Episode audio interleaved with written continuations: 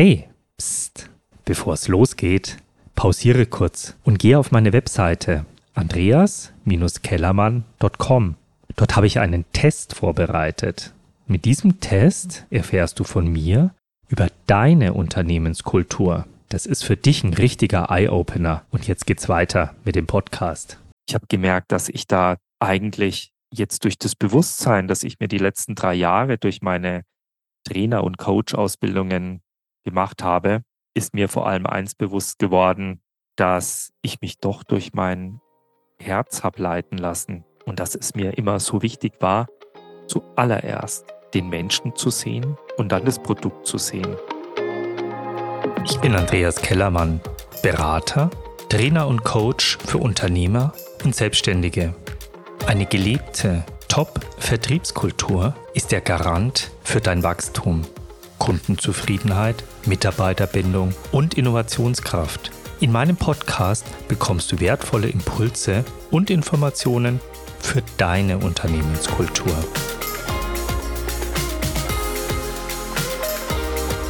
Kürzlich habe ich mich mit einem Freund unterhalten, der auch im Vertrieb tätig war.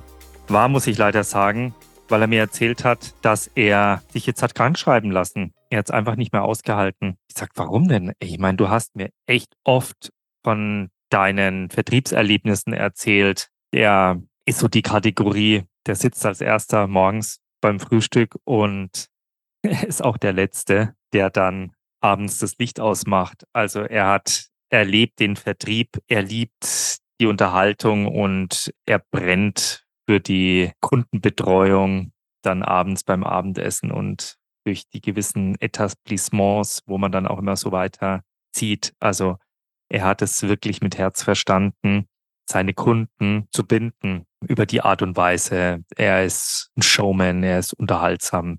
Also wenn der anfängt, Witze zu erzählen, da schaust du auf die Uhr zwei Stunden später, ähm, kannst du, sagst du, du kannst jetzt einfach nicht mehr.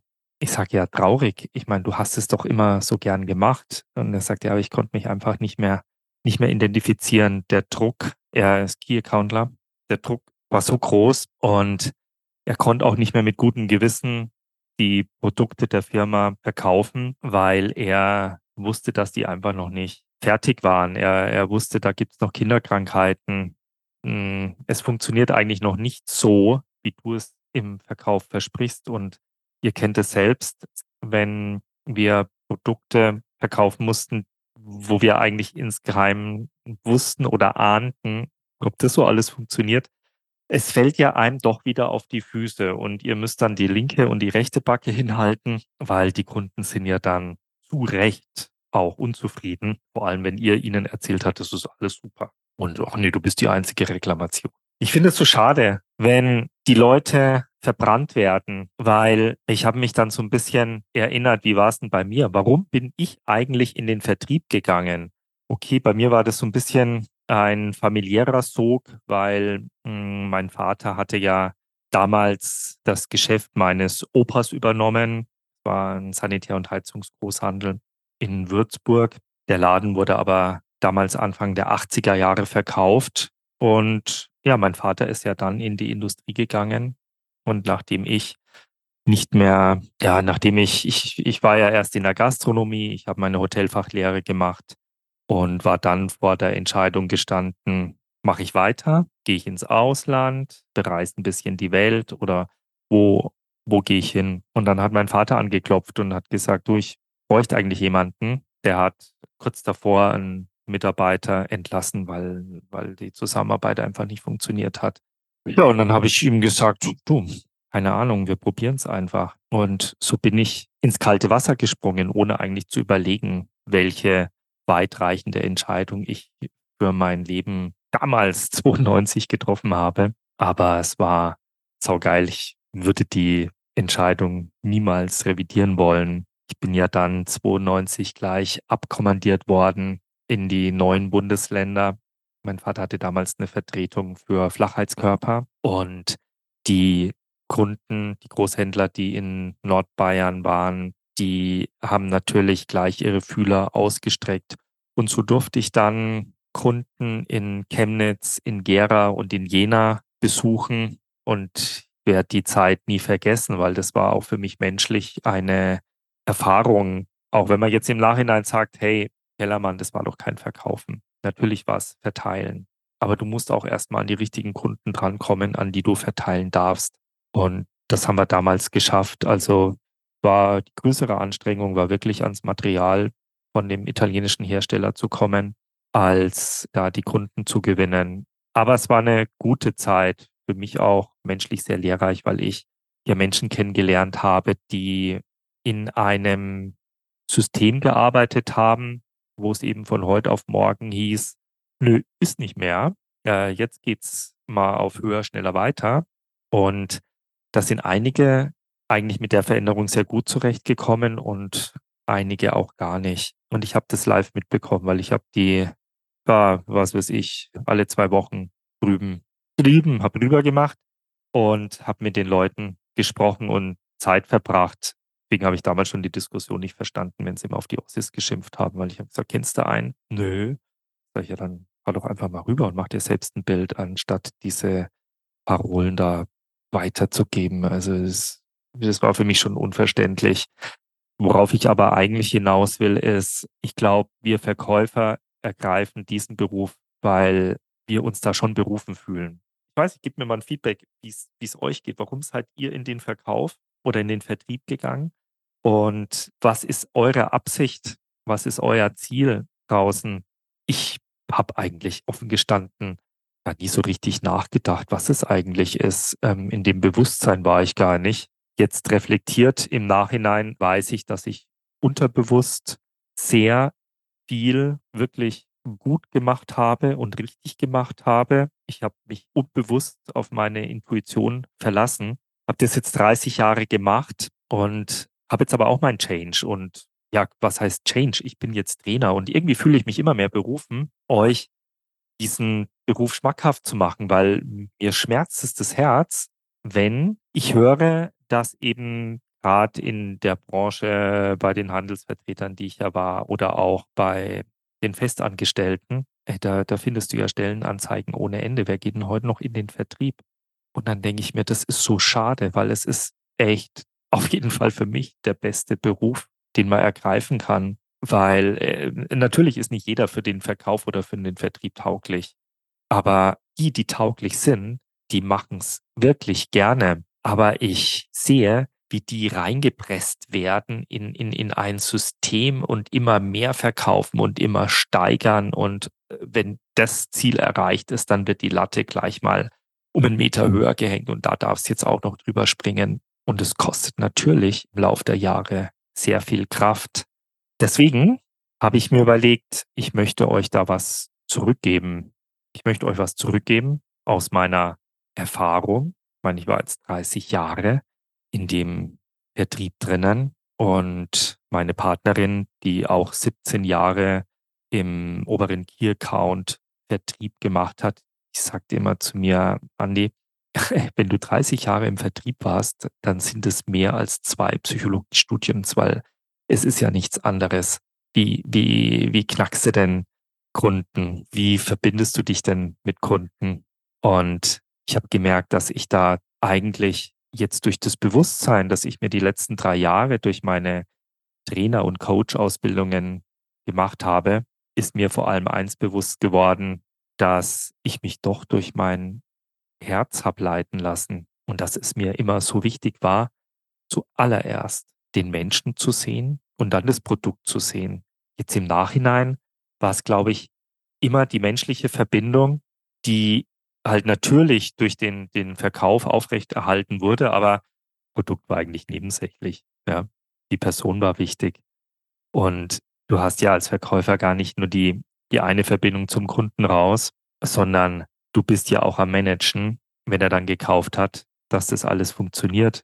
Und deswegen hast du ja in die Firma rein oder bei Handelsvertretern eben bei mehreren Herstellern in die Firmen rein die Verantwortung dem Kunden gegenüber, der dir das Vertrauen ja dann mit der Bestellung schenkt, dass es auch hinhaut. Also, dass die Lieferung hinhaut, dass die Lieferung fristgerecht hinhaut, dass du ihn unterstützt, wenn er irgendwelche Fragen hat bei der Montage oder Bedienungsanleitung, dass, dass es funktioniert. Und wenn es dann auch funktioniert und dann irgendwann nicht mehr funktionieren sollte, dann bist du auch immer sein erster Ansprechpartner. Und da brauchst du deine, deine Verbindungen wieder rein zu der Firma. Und da ist es dann ja auch die Kunst, weil da unterliegst du ja auch all den Prozessen und da darfst du dann und dann dort anrufen und da musst du da und da diese E-Mail schreiben oder das Funktion. Also du wirst ja in Prozesse reingezwängt, wo du immer denkst, alter Schwede, wie soll denn das funktionieren? Möglichst wenig kommunizieren, viel schreiben und Tickets lösen und bla und blub. Da, ähm, da habe ich mir immer so ein bisschen natürlich legal oder illegal meine Wege gesucht und die findest du auch nur, wenn du mit den Menschen in den verschiedenen Bereichen eine Verbindung aufbaust, die dir dann einfach helfen. Da ist viel inoffiziell gelaufen, logisch, aber immer zum Wohle der Firma. Also ihr wisst es, glaube ich, selbst. Also wenn ihr euch da immer nur an die Struktur haltet, dann gewinnt ihr keinen Blumentopf im Vertrieb. Ob es jetzt in Service rein ist, bei irgendwelchen Reklamationen, ob es in die Technik rein ist, die auch nicht alles wissen, wo du äh, da oft wegbereiter bist. In die Produktentwicklung rein ist, die am liebsten ihr Süppchen selbst kochen und dann erst, wenn das Produkt so ungefähr vor der Marktreife steht, auch mal einen Vertrieb fragen, ist das jetzt richtig, dass es blau ist oder grün ist? Das ist meine Erfahrung, dass du da in den wenigsten Firmen, was Produktentwicklung angeht, mit involviert wirst. Eigentlich so schade. Aber klar, wenn du einen Kontakt hast, dann kannst du auch die Leute, die sich für die Produktentwicklung verantwortlich zeichnen, die Marktinformationen geben, die enorm wichtig sind für das Produkt. Und ja, also ich habe jetzt einige Zeit rein als Mentaltrainer gearbeitet und erkenne, das ist aber auch nur die halbe Wahrheit. Manche sind noch gar nicht bereit mit diesem Mentaltraining, äh, sich mental richtig einzustellen und dadurch Verkaufserfolge zu erzielen oder einfach auch die Verantwortung für den Gebietsaufbau zu übernehmen. Da gehört viel Kompetenz dazu. Nein, mir geht's eigentlich auch um ein Zusammenspiel mit dem sogenannten Hardset. Das heißt, ähm, mit wie viel Herz gehst du da rein? Du steckst dir zwar ein Ziel und das ist im Verkauf relativ klar, das ist ein Umsatzziel, logisch. Nach dem Wie haben die allerwenigsten gefragt. Aber warum? Die Frage, warum du das Ziel hast, die steht überhaupt nicht auf dem Zeiger. Aber die ist so enorm wichtig, weil die darfst du dir bewusst machen. Wenn du nämlich mit der richtigen Absicht reingehst, da öffnet sich ein Potenzial, wo du auf einmal merkst, hoppala, das geht ja viel einfacher. Das geht ja eigentlich von selbst. Das ist ja easy. Jetzt im Nachhinein, wie ich natürlich auf dem Zenit meines Erfolgs im Vertrieb war, da war ich überhaupt nicht mehr gestresst. Ehrlich, wenn die mich immer gefragt haben, ah ja, und bei dir voll Stress, oder? Sag ich, nö, ich hab keinen Stress. Aber ich war irgendwie in den Umsatzzahlenvergleich weit weg. War immer so, ja, der Andi lange nichts und dann kam der zweite und der dritte in den Umsatzstatistiken. Habe ich gesagt, warum ist es so? Ja, weil ich in München bin und München halt die Insel der Glückseligkeit ist. War ja im Sanitärheizungsbranche, was das Baugewerbe angeht. Natürlich wurde hier viel gebaut, aber es wurde auch in Berlin und in Frankfurt und was weiß ich wo viel gebaut. Vielleicht habe ich es verstanden, an die richtigen Kunden dran zu kommen, bewusst oder unbewusst. Vielleicht hatte ich die richtigen Produkte zur richtigen Zeit. Vielleicht habe ich aber einfach auch den richtigen Ton, die richtige Dienstleistung, die richtige Verbindung unbewusst gehabt. Und das habe ich mir jetzt alles mal die letzte Zeit in all den Trainings, natürlich, wenn du dich mit Bewusstsein beschäftigst, wenn du dich auch mit Energien beschäftigst, was für viele für euch vielleicht ähm, ne, noch gar nicht auf dem Zeiger war, aber das, das ist eine Welt, die möchte ich euch nahebringen.